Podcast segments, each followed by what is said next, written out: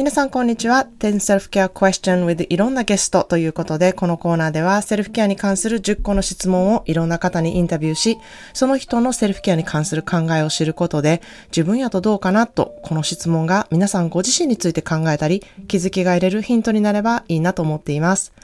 えこの10個のセルフケアに関する質問は公式 LINE ににて登録してくださるとやることができるので、もしここで紹介してもいいよという方はメッセージしていただきたいなと思います。いろんな方とコラボできることで、またシェアすることで、いろんな人のいろいろいてよしを広めていけたらいいなと思っています。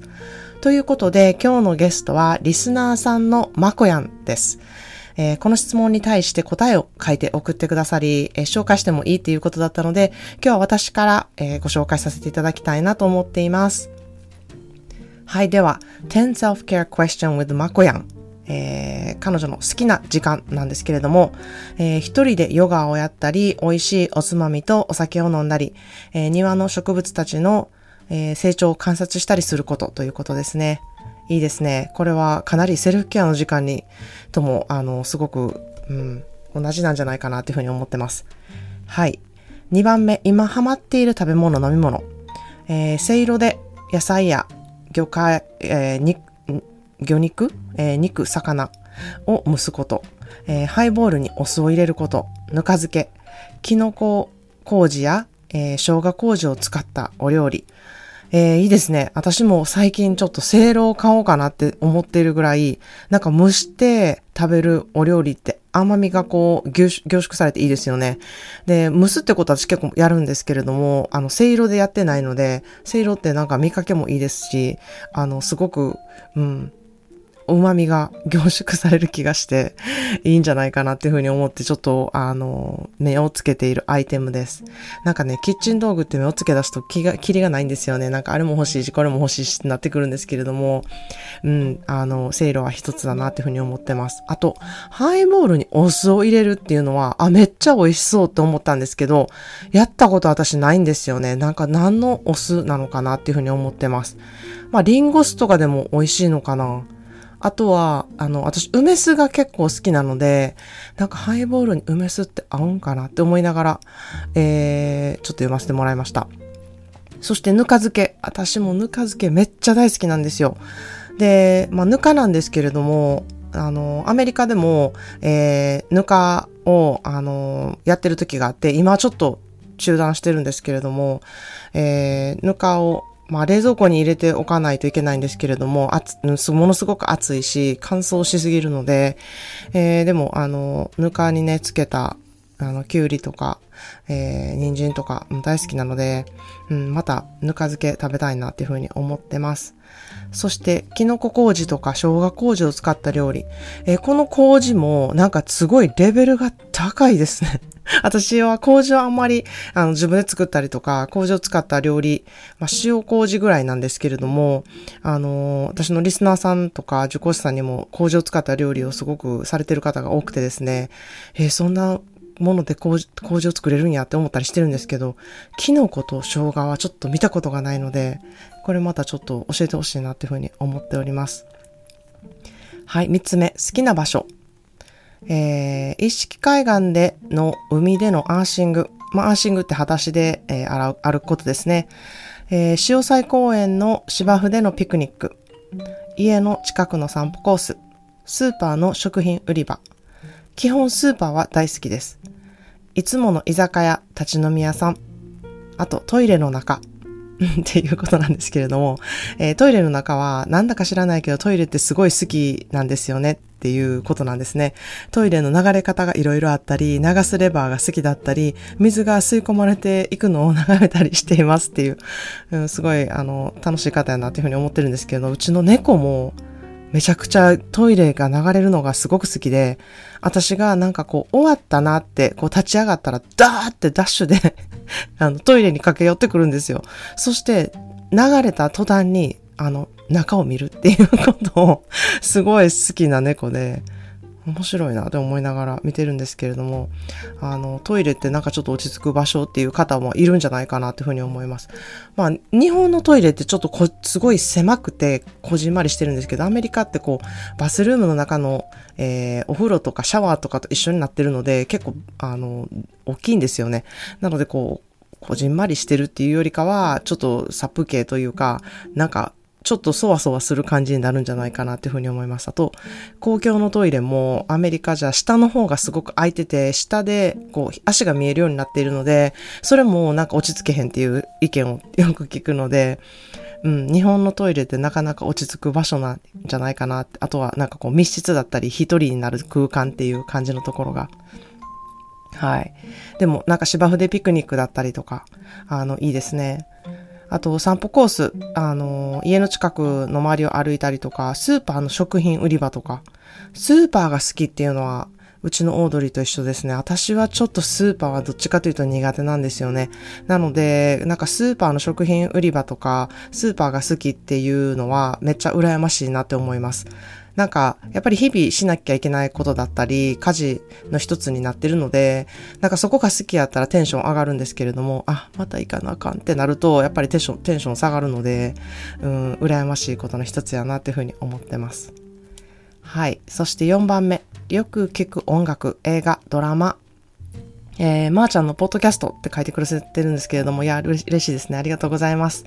あとは雑学のポッドキャスト。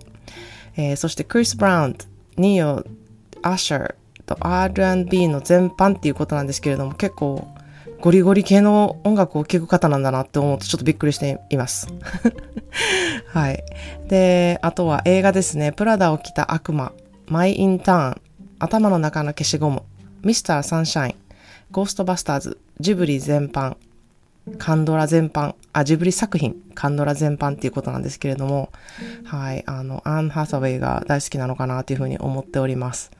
はい、私の、私も頭の中の消しゴムって唯一、えー、見た韓国の映画じゃないかなっていうふうに思ってるんですけれども、もし違ってたらごめんなさい。はい。なんかいろんなリストがパパッと出てきたっていうのはすごいいいなっていうふうに思ってます。はい、5つ目。えー、最近インスパイアされた人、憧れの女性っていうところなんですけど、えー、自分の強いところ、弱いところを知り、一喜一憂せずフラットに生きている人、人のことを素直に褒めたり尊敬できる人、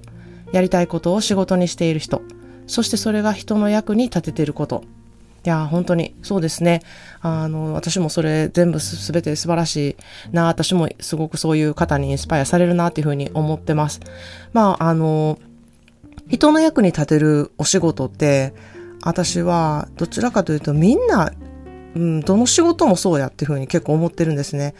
で、これ以前、ポッドキャストでお話ししたことあるんですけれども、こう、明らかに目に見えるように人を助けているお仕事、例えば消防士とか、えー、お医者さんとか、看護婦さんとか、えー、そういうふうに、あの、思いがちなんですけれども、えー、例えばゴミ収集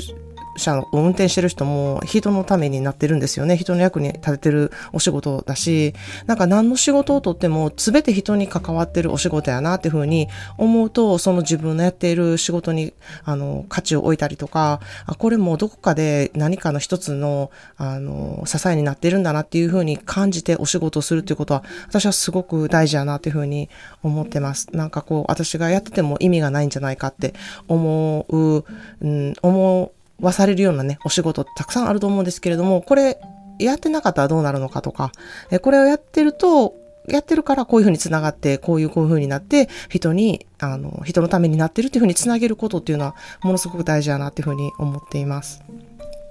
え、それがちょっと自分の仕事ってなんかそういうの全然できへんねんけどっていう方が いましたら、ちょっとあのメッセージしてほしいなっていうふうに思います。結構どのお仕事も、えー、誰かのえー、人のためになるっていうふうに、あの、私は考えているので、えー、そのコネクションっていうのをね、えー、お手伝いできればいいなっていうふうに思ってます。そして最近憧れた女性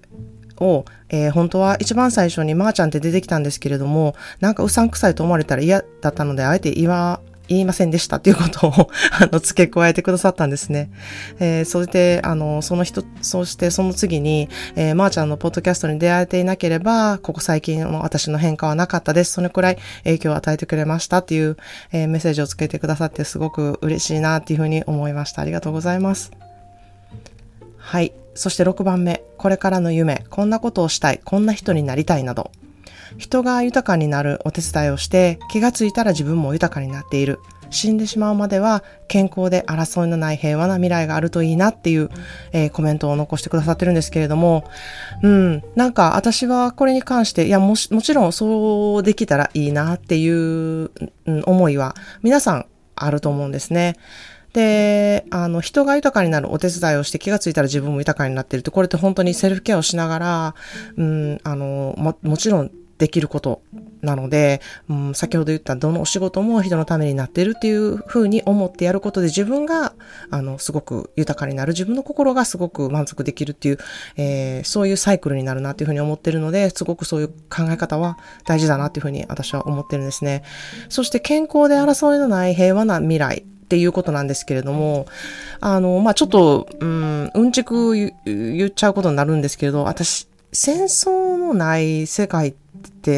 うん、これから一生ないんじゃないかっていうふうに思っているタイプなんですね。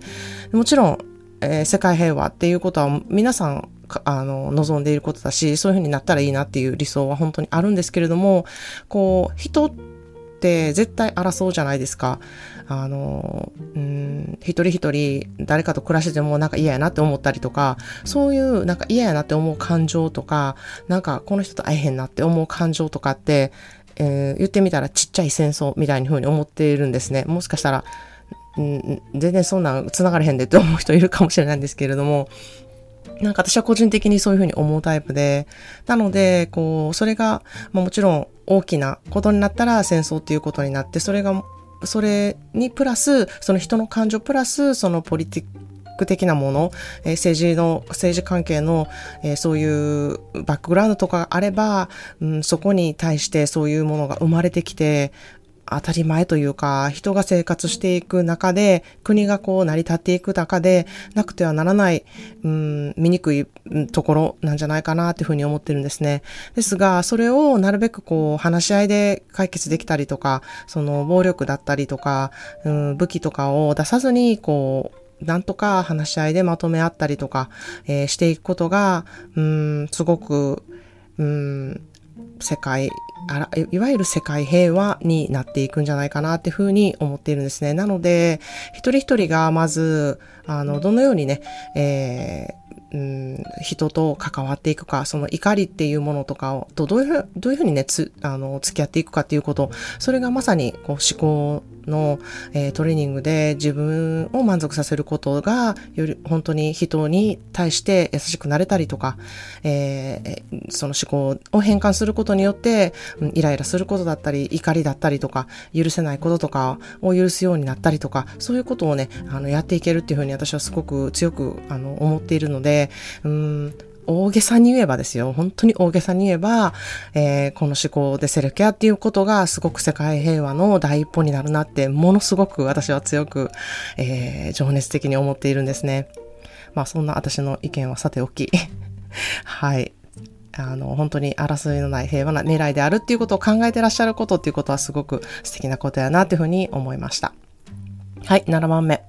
えー、好きなお花。お花は詳しくないので種類があまりわからないんですけれども、結婚式の時に持ったブーケが史上最高に素敵だと思います。色がこう毒々しい赤、レッドワインみたいなので、ダリアなのかなちょっと説明しづらくてごめんなさいっていうことなんですけど、はい。なんとなく、あの、ダリアっぽい、ああいう感じの、あの、赤黒い、えー、感じの色だったんじゃないかなっていうふうに思います。あの、赤って言ってもね、いろんな色があるので、こう、シンクだったり、すごいこう、黒っぽい赤だったり、えー、私もその黒っぽい赤、そのレッドワインのむちゃくちゃこう、こ濃い感じの赤ってすごく素敵やなって、口紅も結構そういう色が好きだったりするので、えー、すごい、あの、いいなっていうふうに思ってます。えー、結婚式に持ったブーケがそれって、本当にし、あの、白いね、ウェディングドレスにめちゃくちゃよく似合ったんじゃないかなっていうふうに想像しています。はい、8番目。自分の宝物とは？えー、今飼っている猫です。彼らは私のことを母と思ってくれてます。同様に私も息子のように可愛がっています。2つ目は私の母です。私を地球に連れてきてくれました。健康に産んできてくれてありがとう。三つ目、私と関わるすべての人たち、この人たちがいるからこそ、今の自分が生きている、生かされていると感じています。自分一人では何もできないっていうふうに感じていらっしゃるそうですね。いや、本当に、あの、そういうふうに、こう、周りの方とか自分の、うん、すごく大事なものっていうことに感謝できるっていうことはすごく素敵なことだなっていうふうに思います。まあ、あの、本当にね、その人たちがいるこそ今の自分が生きてるっていうふうに思うように、その周りの人たちも、えー、このまこやんがいるからこそ、えー、自分たちもいてるんだなっていうことをね、えー、すごく生きがいに感じてる方はたくさん周りにいらっしゃるんじゃないかなっていうふうに思っています。はい。えー、9番目。人生が変わったなと思った出来事。まあ、これが元親友との喧嘩っていうことだったので、えー、私はちょっと、あの、深掘りして、どういうことがあったんですかっていうふうに聞いたんですけれども、まあ、あの、その親友の方とは高校生からのお友達で、本当に仲が良くって、学校も一緒、バイトも一緒、趣味も合うし、遊ぶ時もいつも一緒で、卒業してからも、えー、職場も、あの、職種も違うけれども、休みの日は常に一緒に遊んでいるっていう、えー、うん、愛嬌もいい方で、えー、自分の親も自分の子供のように可愛がってたっていう、そういう、えー、まあ、経歴が、そういうリレーションシップがあるっていう感じだったんですね。で、その時に、えー、あの、まこやんに彼氏ができて、1年くらい付き合ったんですが、うまくいかず、彼から別れを告げられました。私は納得できず、ずっと未練たらたらでした。そんなとこ、そんなことも、もちろん、えー、親友には相談していたんですけれども、えー、まあ、ある日突然ね、この親友に、実はその彼氏と、まこやが付き合っていた彼氏ですね、その彼と付き合うことになったっていうふうに言われるんですね。で、それを本当に告げられて、あの、彼女のことをこう信用してたのに裏切られたっていう気持ちですよね。えー、そして、まあ、それをが納得いかないので、やはり、あの、まあ、話し合ったりして自分の、思ってる感情をぶち開けたりとかしたんですけれども、本当に、あの、うん、ごめんなさいって言われるだけで、うん、済んだっていう感じなんですね。で、まあ、第三者のお友達を加えて、こう、話し合いを持ったんですけれども、まあ、その彼女は言いたかったけど言えなかったんじゃないかとか、えー、なんて言われるか怖いから、あの、嫌われたくなかったから言えなかったんじゃないかっていうふうに、こう、フォローしてくださったから、あらしいんですけれども、うん、その時はね、そんな気持ちを、まあ、まこやんは全然1ミリも理解できずに、本当に心に余裕とかは本当になくって、もうひたすら自分は被害者やっていうふうに思っていたらしいんですね。で、まあ、それから年を、あの、重ねていくごとに1ミリぐらいは許せるのかなって思いながら、うん、あの、過ごしていたらしいんですけれども、まあ、悔しさっていうのは本当に消えないなっていうふうに感じているっていうことですね。で、まあ、まあ、若気の至りの苦労歴史エピソードなんですが、まあ、なんでこれで人生が変わったかっていうことなんですけれども、まあ、まずは、まあ、良くも悪くも変わったっていうふうに自分を感じていて、良い面は友達に依存しない。気分が合わなければ付き合わない。理解できない。理解できないとかされないっていう人とは一緒にいないっていうことを決めたってことですね。で、まあ悪い面は自分からは発しない。人の出方を見てからなるべく失敗しないようにしたいっていうふうに思うようになったってことなんですね。で、まあ今いろいろとやりたいことにも興味があって、失敗は成功のもとっていうことも頭では分かっているんですけれども、心のどっかでやはり怖いっていう感情があるっていうことを、えー、すごくあの赤裸々にね、えー、書いてくださったんですが、いや、あの、裏切られることってやっぱりあると思うんですね。信頼していた人だからこそ、えー、なんでそういう風になったんやろうとか、なんで私の気持ちを分かってくれなかったんやろ、分かってくれてると思ってたのにっていうことってあると思うんですけれども、うん、あの、まあ、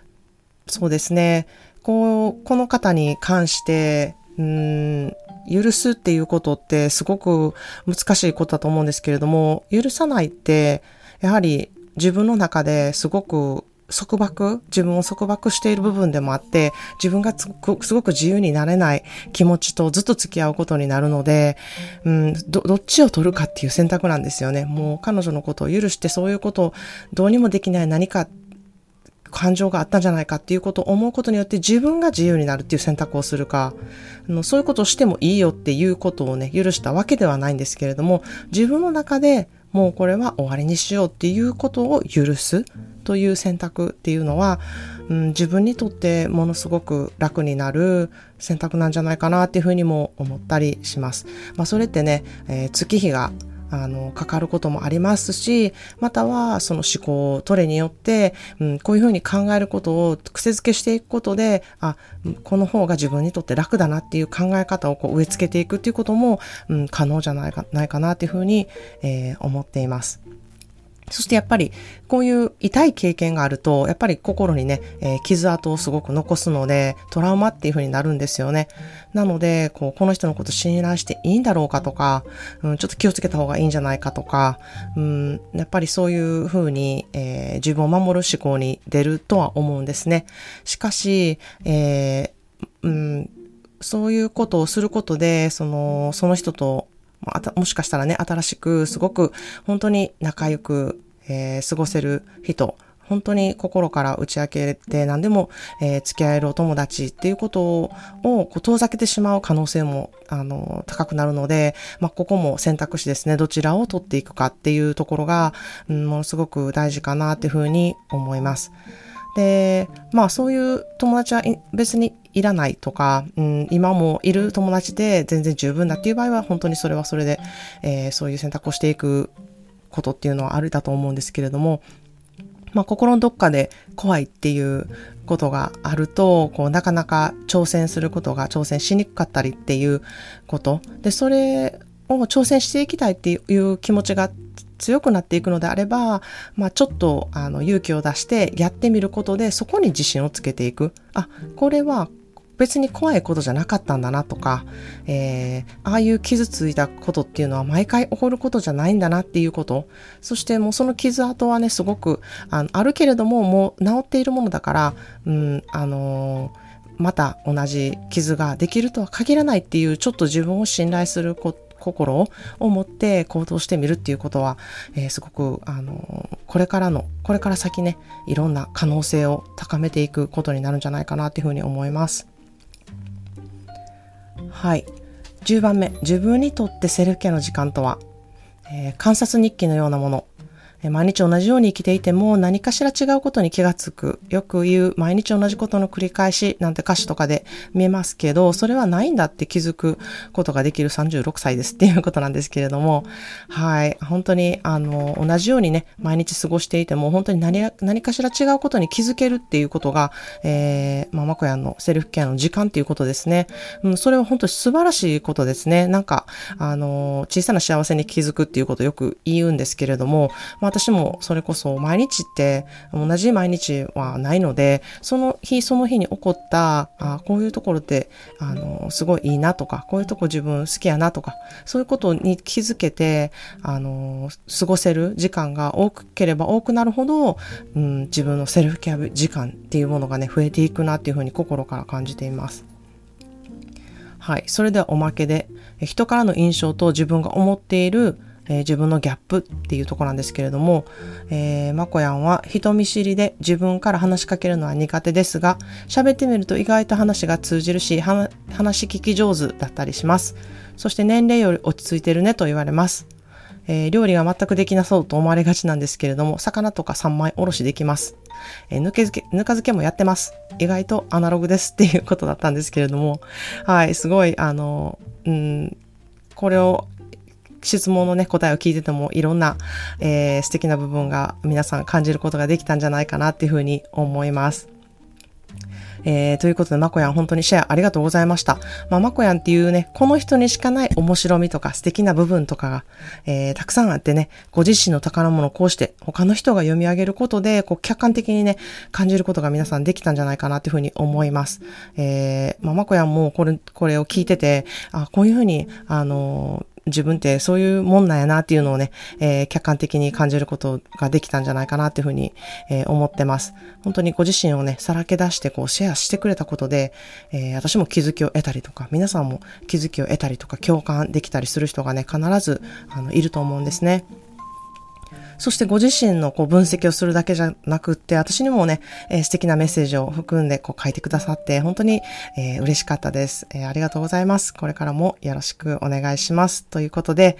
今日はリスナーさんのまこやんの10 Self-Care Question でした。えー、この質問はご自身でするにはもちろん、えー、よく知っているお友達とか、またはごご家族の方とか、えー、今お付き合いしている人、えオンラインでね、その人を知るかきっかけをね、えちょっとたくさんあの、いただけるね、リストとなっているので、ちょっとこれから知りたいなって思う人、その人のことちょっとよく知りたいなって思うときは、ぜひやってみてほしいなっていうふうに思います。自分がね、よく知っていると思っている人にやってみても、意外とね、サプライズな答えがあったりとかして、えー、面白いなって思うことがたくさんあると思うので、ぜひやってみてほしいなっていうふうに思います。それではまた次の Self-Care Question まで。Have a wonderful self-care day!